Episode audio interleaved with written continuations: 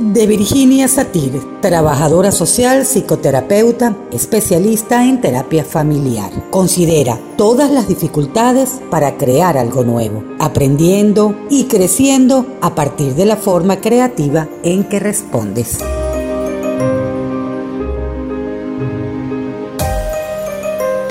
Hola, hola, hola mi querida audiencia. Con esto llegamos al jueves. Feliz y bendecido jueves de chip de la vida, de herramienta nueva, de algo maravilloso y fantástico que nos presenta KL 107.1 FM de lunes a viernes a las 11 de la mañana y 7 de la noche. De la voz de esta servidora, Carolina Berens, con edición y montaje de Juan Romero.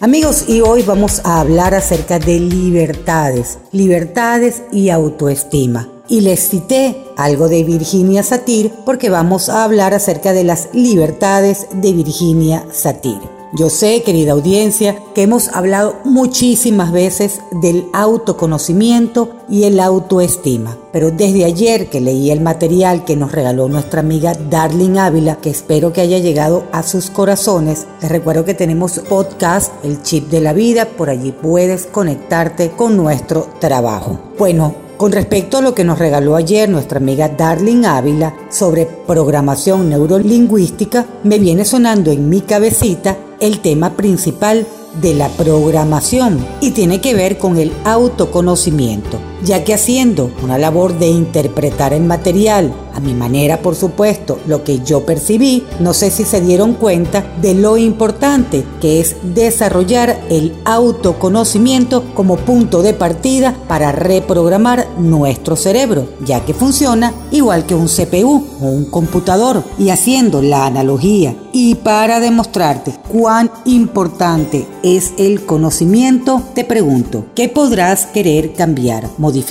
resetear, renovar, reprogramar de tu computadora si no sabes qué es lo que no está funcionando como es debido? ¿Cierto? ¿Sí o no? Igual pasa con nosotros. Para saber qué debo cambiar en mí, debo saber qué no me está funcionando. ¿Dónde está interrumpido mi autocontrol, mi orden perfecto de comportamiento? Y para esto es imprescindible el qué.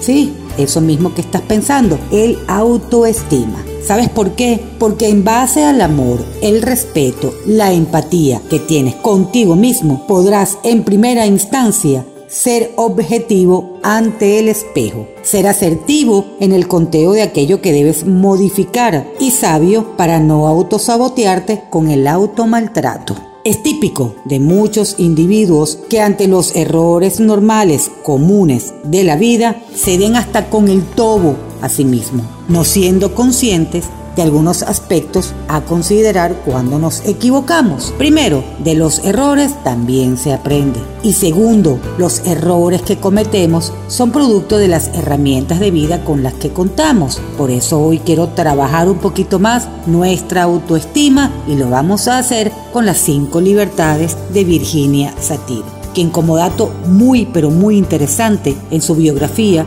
estuve leyendo que para el año 1951, ya ella está fallecida, comenzó a trabajar con su primer paciente como psicoterapeuta, pero entendió que para poder lograr los objetivos de hacer terapia con individuos era trabajar a la familia. Fíjense ustedes, siempre les hablo, nuestros hijos son reflejo de qué? De nosotros. Por lo tanto, para estudiar a nuestros hijos, definitivamente hay que estudiarnos a nosotros. Yo comparto absolutamente ese principio de Virginia Satir. Y de hecho en la psicopedagogía lo trabajamos así. Bueno, comencemos a revisar esas libertades. La primera es la libertad de ser. Esta libertad está conectada con la importancia de ser auténticos y vivir en el presente, dirigiendo la mirada en nuestros objetivos, olvidando el pasado y sin preocuparnos por el futuro. Esto requiere de conectarnos muy profundamente con nosotros mismos.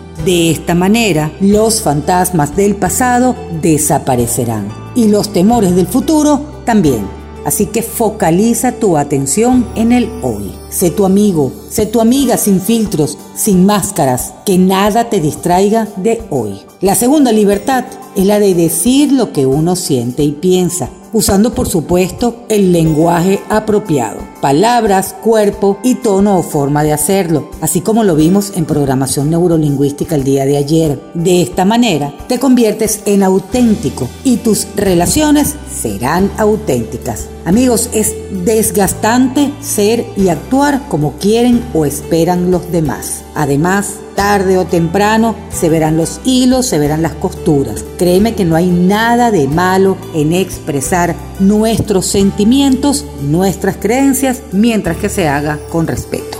La tercera libertad la de sentir. Todas las emociones son válidas y esto de una u otra manera ya lo hemos visto. No hay emociones negativas ni positivas, todas son válidas. No hay ni que reprimir o bloquear ni quedarse pegado en ninguna de ellas. Las emociones, dice la psicoterapeuta, es un mapa que te ayuda a descubrir quién eres y quiénes son los demás a través de la emoción.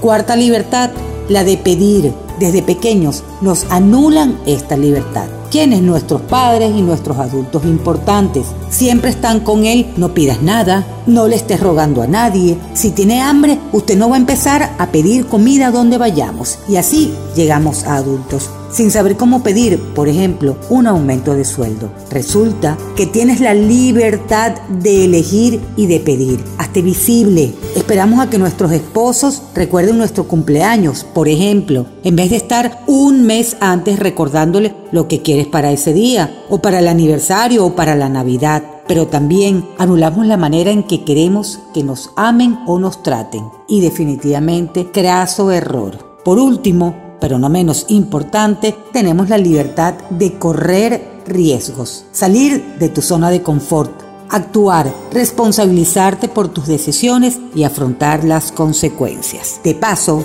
pretendemos restringirle esa libertad a quienes amamos, por ejemplo, a nuestros hijos. Queremos resolverles y luego vemos con tristeza cómo se quedan en trabajos o en relaciones, aunque sean infelices. Esto es parte de lo de no saber o no aprender a correr riesgos. Y es que la vida tiene riesgos todos los días, mi querida audiencia. Todos los días hay una oportunidad para correr un riesgo. Es más, correr un riesgo hasta que te vistas de un color o del otro, que salgas o no salgas con el paraguas. Entonces hay que correr riesgos hay que tener las libertades. Ven con claridad la importancia de cada una de estas libertades. Algunos autores, amigos, las llaman un canto al amor propio. La conclusión definitiva es que en efecto te pueden ayudar muchísimo. Primero a conocerte, luego a amarte, amarte tanto que todo el que esté a tu lado no le quede de otra, no le quede más alternativa que amarte tal cual como tú eres.